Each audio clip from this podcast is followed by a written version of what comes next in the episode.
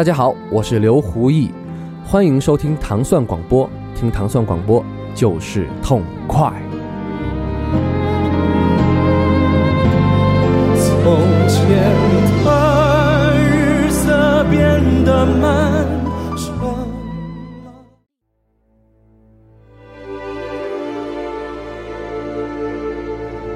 第一部向大家推荐的电影啊，来自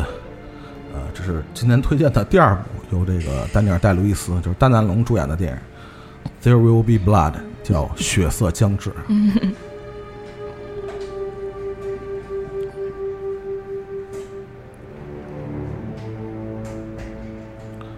呃，如果我没记错的话，开场十四分钟几乎没有任何的台词的表演。呃，丹尼尔·戴·路易斯非常呃精彩的用形体、用动作、用肢体的表现，去塑造了一个非常的呃令人过目难忘的荧幕形象。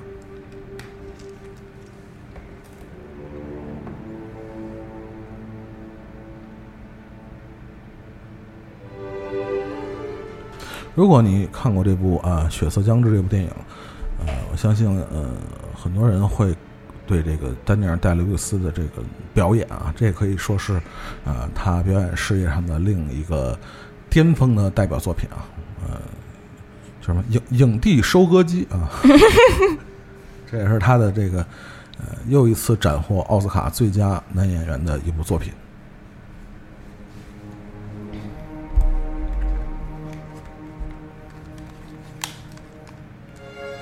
其实我今天推荐的，向大家推荐的这两部，呃，电影里边的这个形象啊，多多少少有一点气质上的相近的地方，但是可能，呃，由于这两个角色的这个出身和他的我们说这个阶级成分的相差的悬殊啊，所以也导致他们的呃这个这个男性形象的表现出来的这种特质会有一些差别。呃，我们首先介绍的是来自呃 PDA，就是。保罗·托马斯·安德森这部，呃，《血色将至》里边，呃，丹尼尔·戴雷斯这个带来的这个非常经典的形象。这个人叫呃呃，就呃，银幕里的这个角色叫他的姓叫 Planwell，少见这么一个姓嗯。然后，呃呃，Daniel Daniel Planwell 是吧？Daniel Planwell 是一个怎么说？呃，十九。十九世纪末啊，二十世纪初的这样一个，呃，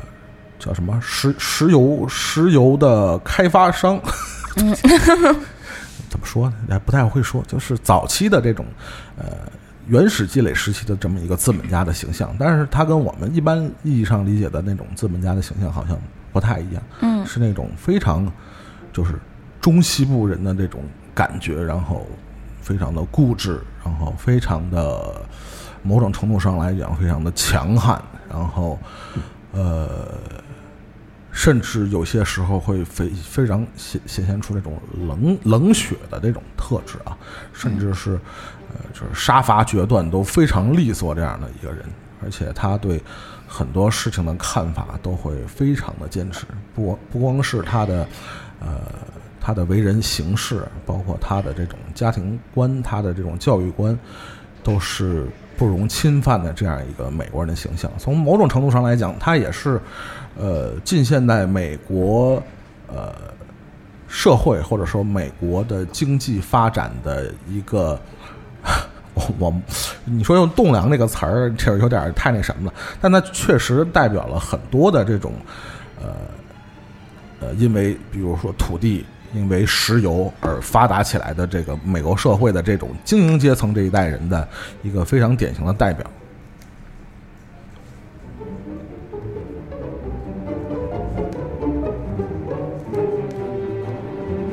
我觉得这样的角色为什么会非常有呃魅力？因为它体现出了呃在我们这个时代当代的人身上很难呃再拥有的一些气质，比如这种呃。冒险家，比如这种开拓者，比如这种赌徒的这种精神，比如这种呃狩猎者的这样的精神，这在当现当代的这个社会里的这个当代人的身上其实不太多见，只在这种啊、拓荒时期的这种呃，你说移民也好，还是那一代的那个原始积累的这个文化里边才会产生的这样的形象啊。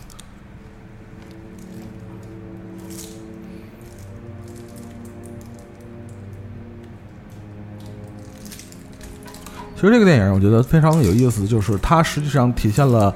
呃两个呃两其实两呃怎么说呃两个父子的关系吧，OK，一个是他和他的亲生的儿子，呃这个孩子因为一个石油的石油矿难，也不算矿难吧，一个事故吧，造成他这个、这个儿子的这听觉上受到了损害啊，呃这是一个他这个亲生儿子之间的关系，呃当然这么一个。在整个影片里边体现出那么强悍、这么嗯、呃凶暴的这样的男人，呃，但是在面对他自己的儿子，尤其是捍卫自己的家庭的时候，呃，体现出的这种这种深情啊，是在这个影片里边不多见的一个非常温馨的时刻。包括他在他儿子这个耳耳耳失去听觉之后啊，对他儿子的这个呃保护啊。呃，包括他体现出的这歉意啊，嗯，呃，其实都是这个那么强悍的一个男人的一个呃脆弱的一个时刻。但是即使是这样啊，在他儿子成长以后，呃，其实就像刚才我们说到的，呃，父子之间其实就是包括那个时代的美国也是呃飞速的发展的社会环境啊，导致呃两代人之间其实有。文化上不可沟通的这种代沟，所以他儿子其实在这个呃呃影片的后半后半段，他儿子自己要成年以后要去墨西哥发展自己的自己的这个这个所谓的这个石油这个开矿的这个公司的时候，呃，他父亲的这个动怒啊，呃。如果你通过全片的电影的对这个形象的塑造，其实你会明白，呃，不光是呃 Daniel 这个角色和他的亲生儿子，包括和那个小神父啊和那个小的传道士他他们之间的这个关系，呃，与其说呃丹尼尔戴路易斯这个角色是对，比如说呃对宗教的一种呃。挑衅，或者说对宗教的某种程度上的不信任，其实更多的是对他自己树立的这种权威体系的这种嗯迷恋。就说儿子可以，或者说只能以他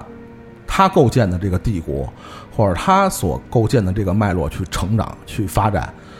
呃，是他这种父权，就是就是这种父权的方式吧？是不是？嗯。就是他，他所有的他的这个怒气啊，包括他最后的这个结尾啊，是某种程度上是亲手干掉了这个小的这个传道士啊。嗯。呃，与其说是他对这个宗教的揭露啊，就是有时候，比如说我我看第一篇的时候，会觉得这个可可能是，比如说这个呃呃早期的这个美国社会的，比如两大这个非常主要的力量，就是他。一一个脉络就是资本主义的发展嘛，蓬勃发展嘛，就是它经济的发展。另外一就是宗教的，在整个美国，呃，尤其十九世纪、二十世纪，它贯穿其中的这种对对民间的，尤其是老百姓这个精神世界的这个掌控啊，这二者之间的某种程度上的相互依赖，甚至我们说互相的密谋也好，呃，是有一定的关系或者影射。但是他儿子的这个出走，呃。似乎是在影片里边会显得有一点点突兀，但是其实你也能明白，他儿子从某种程度上来讲是拒绝和他父亲去去交流，就是他最后实际上是能说话了，嗯，但是他依然在通过他那个手语翻译，用手语的方式和他父亲在交流，他儿子并没有体现出。在电影的本身的情节里，并没有体现出更多的，你说是叛逆也好，或者是与他父亲的一个激烈的一个什么戏剧冲突也好，但是依然是最后父子俩是翻车了。这个翻车的很大的原因就是，呃，不管是这个小传教士还是他儿子，都只能遵循着这个呃普莱梅尔先生的他所构建的这个帝国的法则。你说他是父权也好，还是说是资资本主义的 什么什么体系也好，我觉得呃，他在他的这个世界里，他是不容侵犯的，甚至是不容质疑的。没有人能够违背他的任何的主观意愿去行动、去思考，或者你做出自己的选择。他你能做出唯一的正确的选择，就是他给你做的选择。所以他所有的愤怒也好，甚至他的这个呃绝望的这个咆哮的那个时刻也好，其实更多的还是他个人的我觉得性格所致造成的这么一个结果。呃其实有一点点就是悲剧性的结尾啊，就是他虽然建立起他这么一个庞大的石油帝国啊，但最后的结局其实也不过是孤家寡人。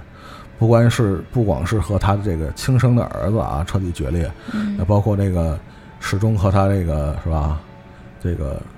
狼狈为奸的这位 小传道士啊，最终也丧生于在他手里。所以我觉得丹尼尔·戴路易斯呃塑造的这个形象啊，在荧幕上的形象，我觉得非常的立体，而且多面性，而且非常的复杂。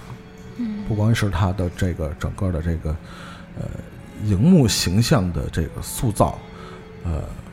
我觉得是非常经典的这么一个表现啊。